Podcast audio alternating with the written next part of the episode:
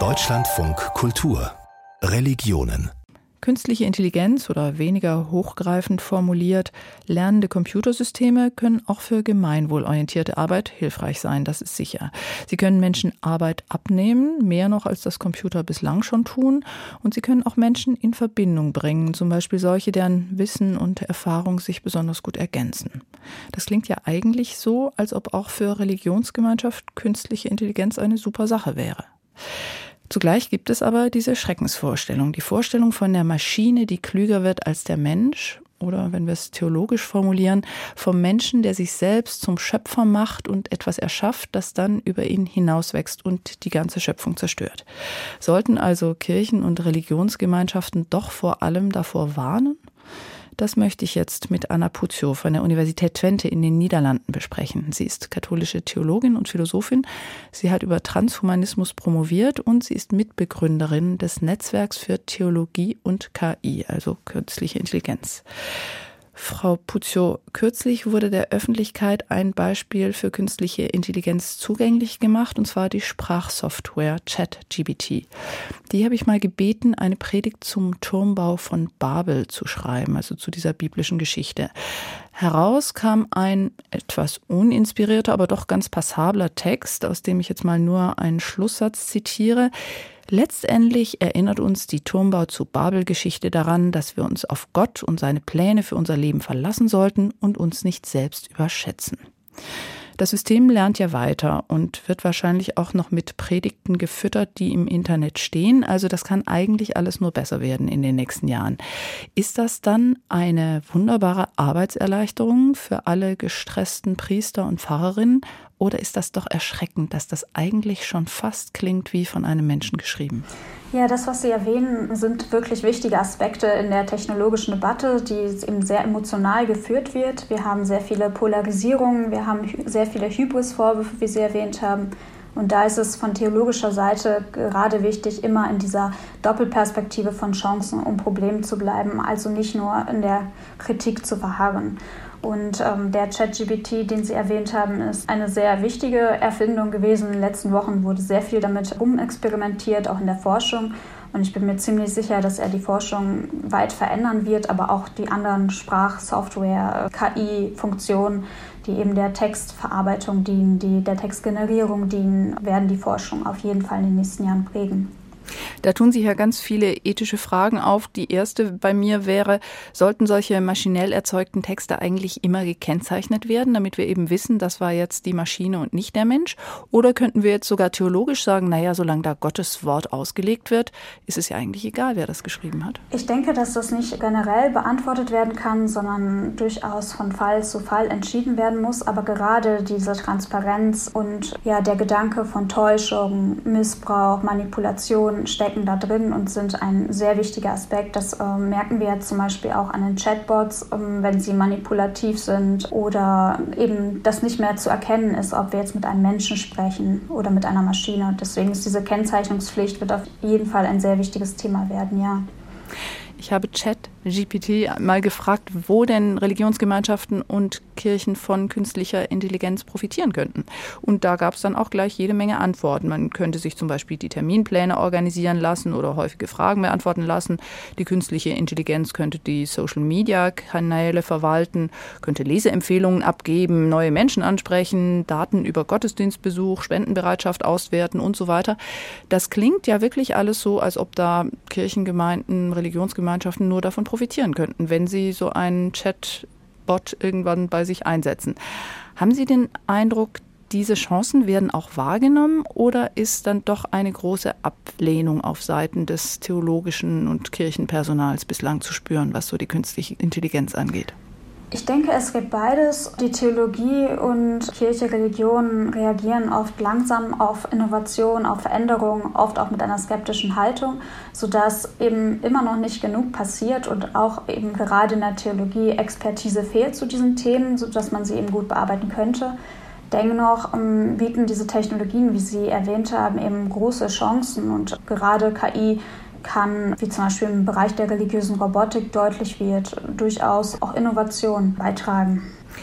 Diese Angst, die Maschinen könnten da ganz unkontrollierbar werden. Ist das für Sie auch ein Horrorszenario oder sagen Sie, na, das ist im Grunde, das äh, steht in alten Büchern oder Filmen, aber das ist gar nicht das, was jetzt sich wirklich ergeben wird?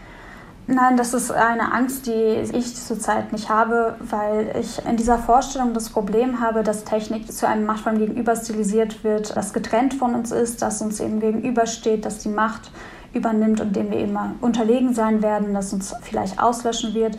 Gerade im Alltag erleben wir aber, wenn man genauer hinschaut, dass wir eine sehr starke Beziehung zur Technik haben, dass wir also immer auf Technik bezogen sind, dass sie also gar nicht etwas so stark von uns getrenntes ist und dass Technik gerade sehr stark mitprägt, wie wir zum Beispiel Menschen verstehen, also Menschenverständnis, Körperverständnis unsere Beziehung mitgestaltet, also gar nicht dieses machtvolle von uns getrennte Gegenüber ist.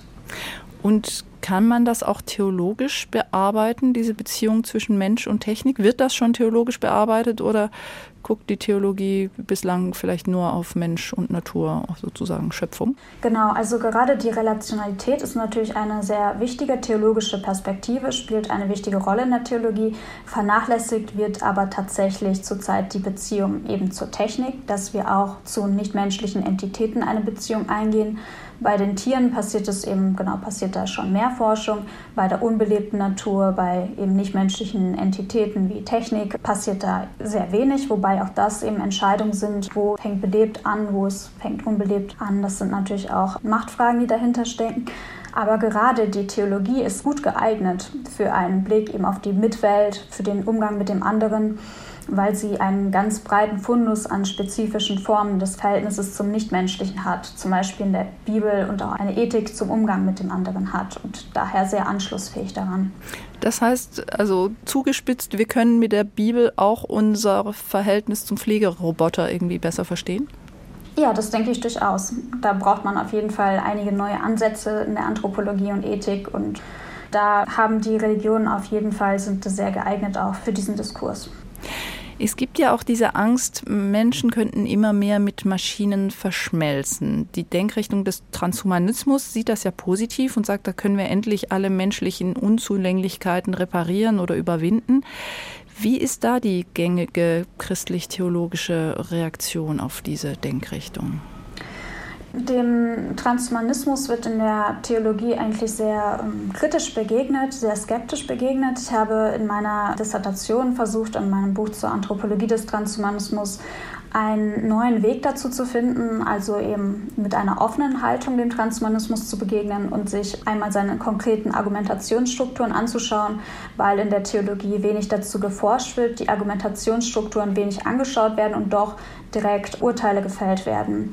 Aber leider bin ich äh, dennoch zu einem kritischen Ergebnis gekommen, weil gerade die Anthropologie des Transhumanismus, wie er den Menschen versteht, die ethischen Implikationen, die er macht, nicht für eine haltbare ethische Auseinandersetzung für Zukunftsentwürfe geeignet sind. Also zum Beispiel, weil er sehr reduktionistisch ist, diskriminierend ist oder eben naturwissenschaftlichen Erkenntnissen widerspricht.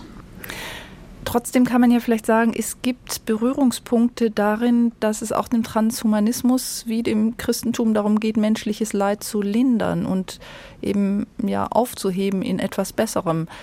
Kann Theologie sich doch auch ein bisschen inspirieren, auch vielleicht da Grenzziehungen überwinden, die bisher sehr stark sind und die eben der Transhumanismus aufheben will, diese Grenze zwischen Mensch und Technik? Oder würden Sie sagen, auch da ist das eigentlich alles viel zu gefährlich und viel zu weit weg, auch von dem, wie wir leben und leben wollen?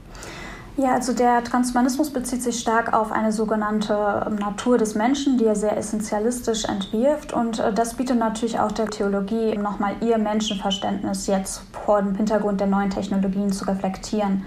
Ich finde die Idee inspirierend, die Verschmelzung von Körper und Technik mit sich bringt, um zum Beispiel zu fragen, ob Technik als Teil des Körpers verstanden werden kann. Da ähm, reagieren wir auch oft erstmal kritisch, wenn wir uns Robotik vorstellen oder künstliches Material, was in den Körper eingebaut wird. Das kann aber durchaus eben auch zu einer inklusiven Theologie, zu einem inklusiven Menschenverständnis beitragen, indem, wenn man beschaut, was Menschen zum Beispiel mit Behinderung, Technologien auch als Teil ihres Körpers betrachten. Wenn wir jetzt insgesamt auf die Diskussion um künstliche Intelligenz und dann eben vielleicht auch um Transhumanismus schauen, welche Rolle würden Sie sich denn wünschen, sollen da Theologie, Kirche, Religionsgemeinschaften einnehmen? Sollen die vor allem auf diese Idee der Vollkommenheit von Gottes Schöpfung Bezug nehmen? Sollen sie vor den ethischen Problemen warnen oder sollen sie eben vielleicht doch auch sagen, auch Technik ist ja etwas, was Gott uns gegeben hat, dass wir das weiterentwickeln und das können wir auch sinnvoll einsetzen. Welche, welche Stellungnahmen wünschen Sie sich da eigentlich? Nehmen wir jetzt mal an, es soll eine gemeinsame Denkschrift geben. Was wäre da für Sie so das Wichtigste, was drinstehen sollte? Ja, meiner Meinung nach sollten gerade Religionen, Kirchen, Theologien äh, Influencerinnen werden. Also die Rolle sollte nicht sein, ähm, nur auf bestehende Verhältnisse immer nachträglich zu reagieren, Entwicklung bloß zu kommentieren, häufig auch zu kritisieren, sondern Influencerin sein, die in der Technologisierung eben Einfluss nimmt, Position entwickelt und stark macht, dafür eintritt, auch konkreten Output generiert, innovativ ist, also eine Botschaft hat. Können Sie eine so eine Botschaft oder ein Thema ein bisschen näher beschreiben, wo die Kirche da Influencerin werden könnte? Jetzt gerade in der Technologisierung wäre ein dynamisches und offenes Menschenverständnis, das Pluralität berücksichtigt und für Veränderungen offen ist, wünschenswert. Gerade der Umgang mit Diversität, also auch heute zu fragen, nach welchem Bilde Technologien gerade entworfen werden, welche Personengruppen kommen nicht zur Sprache und denen könnte Theologie eine Stimme geben. Also für Diversität einzustehen, interkulturelle, antirassistische Perspektiven einzubringen, feministische und queere KI, also für Pluralität. Also auf jeden Fall ein Beitrag, der da zu wünschen wäre in der Debatte zu künstlicher Intelligenz. Herzlichen Dank, Anna Puzio, katholische Theologin an der Universität Twente in den Niederlanden. Unter ihren Publikationen möchte ich einen Sammelband hervorheben, den sie mit Eva Maria Endres und Caroline Rutzmoser herausgegeben hat. Menschsein in einer technisierten Welt heißt er und ist erschienen beim Verlag Springer VS.